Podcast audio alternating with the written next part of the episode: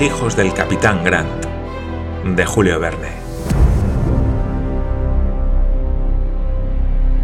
Parte primera, capítulo 11. Travesía de Chile. La escolta indígena organizada por Glenarvan se componía de tres hombres y un niño. El jefe de los mulateros era un inglés naturalizado en el país hacía 20 años. Tenía por oficio alquilar mulas a los viajeros y guiarles en la travesía de las cordilleras. Después era relevado por un vaqueano o guía argentino, que conocía al dedillo el camino de las pampas. No había el conductor inglés olvidado de tal manera, en medio de las mulas y los indios, su idioma natural, que no pudiese sostener una conversación con los viajeros, de lo que resultaba, para la comunicación y ejecución de las órdenes, una facilidad de la que Glenarvan procuró sacar partido, pues Santiago Paganel no estaba aún bastante fuerte en español para hacerse comprender. El jefe de los mulateros o capataz, según le llamaban los chilenos, tenía a sus órdenes dos peones indígenas y un niño de doce años. Los peones cuidaban de los mulos cargados con el equipaje de los expedicionarios, y el niño conducía la madrina, yegua pequeña, que llena de cascabeles y campanillas, marchaba delante de la recua compuesta de diez mulos. De estos montaban siete los viajeros y uno el capataz, llevando los dos restantes las provisiones y algunas piezas de telas destinadas a captarse las simpatías de los caciques de la llanura. Los peones marchaban a pie, según costumbre. Así pues, la travesía de América debía verificarse en las mejores condiciones desde el punto de vista de seguridad y rapidez. El paso por la cordillera de los Andes no es un viaje ordinario, no se puede emprender sin disponer de mulos vigorosos, de los cuales son los más estimados los de la provincia argentina. Estos híbridos han adquirido en el país un desarrollo superior al de la raza primitiva. Son fáciles de mantener, no beben más que una vez al día, andan sin fatigarse diez leguas en ocho horas y llevan sin gran trabajo una carga de catorce arrobas. En la distancia que separa un océano de otro no hay posadas, no se encuentra ni un mal ventorrillo. Se come carne seca o cecina, llamada en América tasajo, arroz sazonado con pimienta y la caza que buenamente se presenta en el camino. Se bebe en la montaña el agua de los torrentes, en la llanura la de los arroyos, mezclándola con algunas gotas de ron o aguardiente de caña, de lo que cada cual lleva su provisión en un cuerno de buey llamado chifle. Conviene no abusar de bebidas alcohólicas en una región en la que el sistema nervioso está siempre excitado. Respecto a camas, no hay más que el aparato indígena llamado vulgarmente recado, que se reduce a los pellones o zaleas de carnero, pieles curtidas por un lado y sin trasquilar por el otro, que se sujetan con anchas cinchas o correas lujosamente bordadas. Envuelto en ellas el viajero arrostra victoriosamente la humedad de la noche y duerme a las mil maravillas. Glenarvan, como hombre que sabe viajar y conformarse con los usos de todos los países, había adoptado para sí y todos los de la comitiva el traje chileno. Paganel y Roberto, que eran dos niños, uno grande y otro pequeño, no cabían de gozo en su pellejo cuando metieron la cabeza por la abertura del poncho nacional, especie de capote de monte que tiene un agujero en el centro, y los pies en las botas de cuero hechas con la piel de los corvejones de un potro. Eran de ver sus mulos ricamente enjaezados, con el freno árabe en la boca, la larga brieda de cuero trenzado que servía al mismo tiempo de látigo, la cabeza cuajada de adornos de metal y las alforjas de colores chillones conteniendo la ración del día. Paganel, siempre distraído, estuvo a punto de recibir un par de coces de su excelente cabalgadura en el momento de poner el pie en el estribo. Luego que estuvo montado con la inseparable bandolera de la que colgaba el anteojo de larga vista, se confió enteramente al instinto del animal y no tuvo motivos de arrepentirse de ello. Roberto mostró desde luego gran aptitud para la equitación, y si la ejercitaba llegaría a ser un excelente jinete. Se comenzó la marcha con un tiempo soberbio, estando el cielo puro, y a pesar de los ardores del sol, la brisa del mar refrescaba suficientemente la atmósfera. La caravana siguió a buen paso las tortuosas playas de Tacalguano para ganar a treinta millas al sur la extremidad del paralelo. La marcha fue rápida durante aquella primera jornada por entre la espadaña y las cañas de antiguos pantanos desecados, y se habló poco. Los adioses de despedida habían dejado cierta amargura en el corazón de los viajeros. Aún podían ver el humo del Duncan que se perdía en el horizonte. Todos callaban, a excepción de Paganel. El estudioso geógrafo se dirigía a sí mismo preguntas en español, y se contestaba satisfactoriamente en la misma lengua. El capataz era también un hombre bastante taciturno, y no era su profesión la más adecuada para hacer de él un hablador. Hablaba apenas a sus mulateros. Estos, prácticos en su oficio, sabían muy bien lo que hacer. Si algún mulo se detenía, lo arreaban con un grito gutural y si esto no era suficiente, con un buen canto que arrojaban con mano certera, le sacaban de su apatía. Si se desataba una cincha, si se rompía una brida, el mulatero, quitándose el poncho, tapaba con él la cabeza del animal y reparada la avería, seguía la marcha. Era costumbre de los mulateros partir a las ocho, después de almorzar, y caminar hasta las cuatro de la tarde. Glenarvan se atuvo a ella. Precisamente cuando dio el capataz la voz de alto, los viajeros llegaban a la villa de Arauco, situada en la extremidad de la bahía, sin haber abandonado la playa espumosa del océano. Para hallar el extremo del paralelo 37 hubiera sido preciso avanzar veinte millas al oeste hasta la bahía Carnero. Pero los agentes de Glenarvan habían ya recorrido aquella parte del litoral sin encontrar ningún vestigio del naufragio. Una nueva expedición hubiera sido inútil, y se resolvió, por lo tanto, tomar la ciudad de Arauco por punto de partida. Desde allí debía seguirse el camino hacia el este, siguiendo una línea rigurosamente recta. La caravana entró en la ciudad para pernoctar en ella, y acampó en medio del patio de un ventorro, cuyas comodidades se hallaban aún en un estado rudimentario. Arauco es la capital de Araucania, estado que tiene 50 leguas de largo y 40 de ancho, habitado por los Molucas, los primogénitos de la raza chilena cantados por Ercilla. Es una raza altiva y fuerte, la única de las dos Américas que no se ha doblegado nunca a una dominación extranjera. Aunque Arauco perteneció en otro tiempo a los españoles, las poblaciones no se sometieron.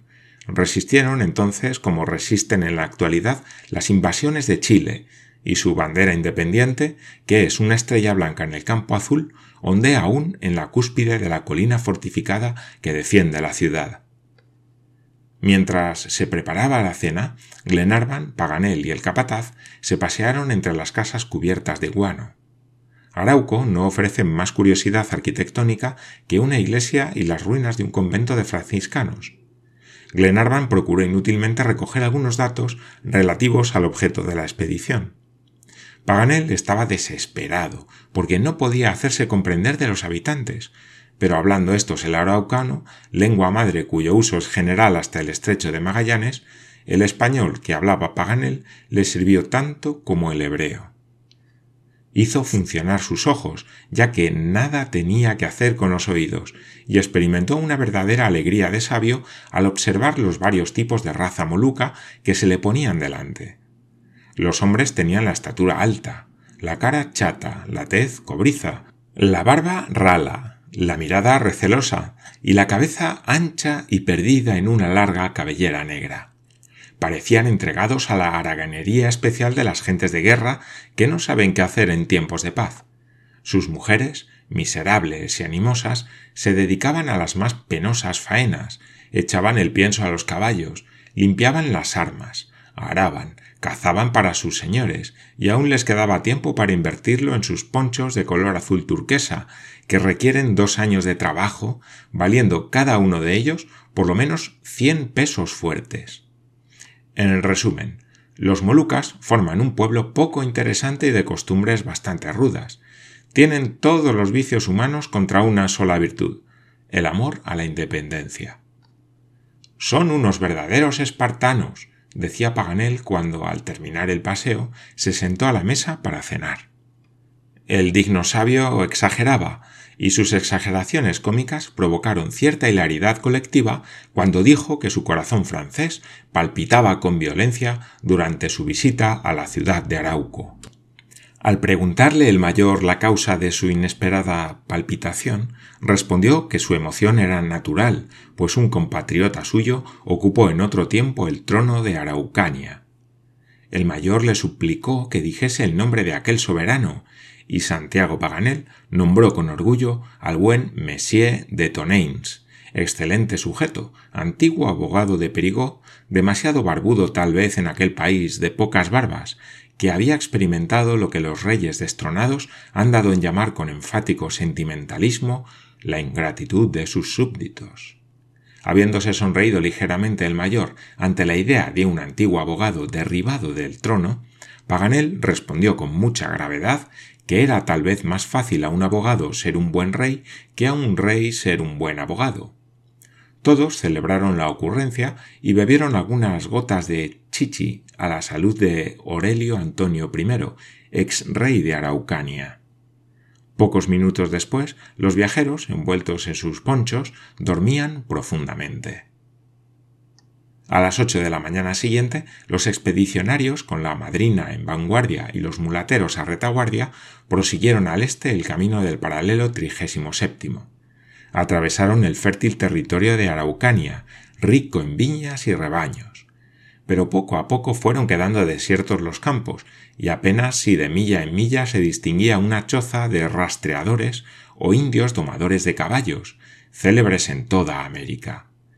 Se veía también, de cuando en cuando, una casa de postas abandonada que servía de albergue al vagabundo indígena de las llanuras.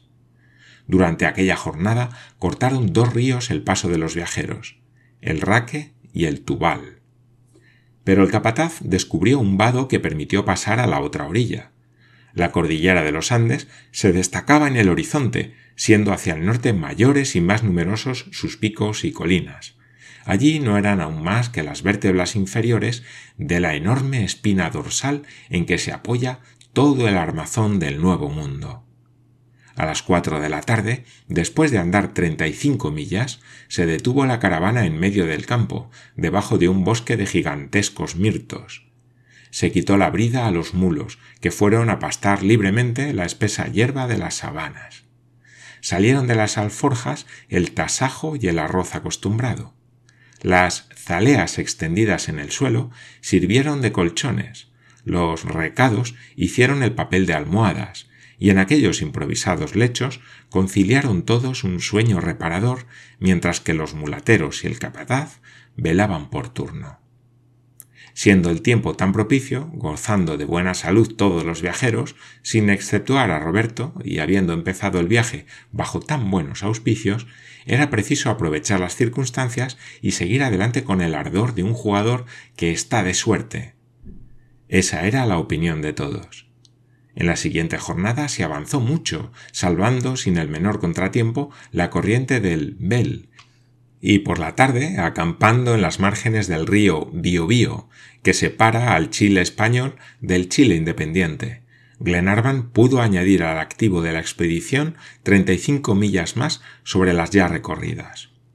El paisaje seguía siendo fértil, abundando en él las amarilis, las violetas arborescentes, daturas y cactos de doradas flores.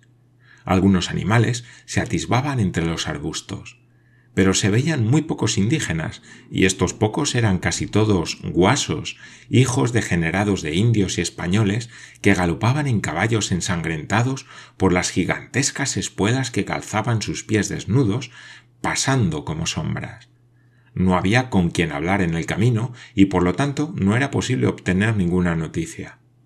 Glenarvan se consolaba con la idea de que Grant, prisionero de los indios, había sido arrastrado por ellos más allá de la cordillera de los Andes. Más acá de las pampas no podían ser fructuosas las pesquisas. Era pues preciso armarse de paciencia y seguir caminando con ligereza y sin descanso.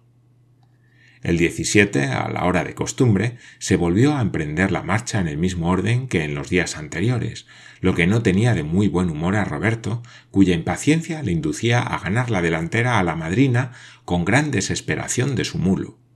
Era preciso que Glenarvan le reconviniese severamente para que el mocito no se separase de su puesto. El terreno se hacía entonces más accidentado Algunas prominencias preludiaban próximas montañas y los ríos se multiplicaban, sometiéndose, no sin murmurar, a los caprichos de las pendientes. Paganel consultaba frecuentemente sus mapas, y cuando en ellos no figuraba alguno de los ríos y arroyos que se encontraban a cada paso, su sangre de geógrafo hervía en sus venas y se incomodaba de la manera más encantadora del mundo. Un río que no tiene nombre, decía, es un río que no tiene estado civil, es un río que no existe a los ojos de la ley geográfica. Así es que bautizaba aquellos ríos sin nombre, los anotaba en el mapa y les daba las más retumbantes calificaciones de la lengua española. ¡Qué lengua! exclamaba. ¡Qué lengua tan rotunda y sonora! Es una lengua de metal, y estoy seguro de que se compone de setenta y ocho partes de cobre y de veintidós de estaño, como el bronce de las campanas. ¿Pero progresáis en ella? le preguntó Glenarvan. Ciertamente, querido Lord. Ah, si no fuera por el acento. Pero me mata el acento. Entretanto, Paganel hacía desesperados esfuerzos para enseñar a su gaznate a vencer las dificultades de la pronunciación, sin olvidar sus observaciones geográficas. En esto sí era extraordinariamente fuerte, y no tenía maestro. Cuando Lord Glenarvan interrogaba al capataz sobre una particularidad del país, su sabio compañero contestaba antes que el guía. Este le miraba con asombro. Aquel mismo día, a cosa de las dos de la tarde, se presentó una senda que cortaba la línea seguida hasta entonces. Glenarvan preguntó naturalmente su nombre, y naturalmente también Santiago Paganel se encargó de contestarle. Este, le dijo, es el camino de Yumbel a Los Ángeles. Glenarvan miró al capataz. Exactamente, dijo éste. Y dirigiéndose enseguida al geógrafo le preguntó ¿Habéis atravesado ya este país? Ya lo creo, respondió formalmente Paganel. ¿En mulo? No, en butaca. El capataz, que no le comprendió, se encogió de hombros y volvió a colocarse a la cabeza de la caravana.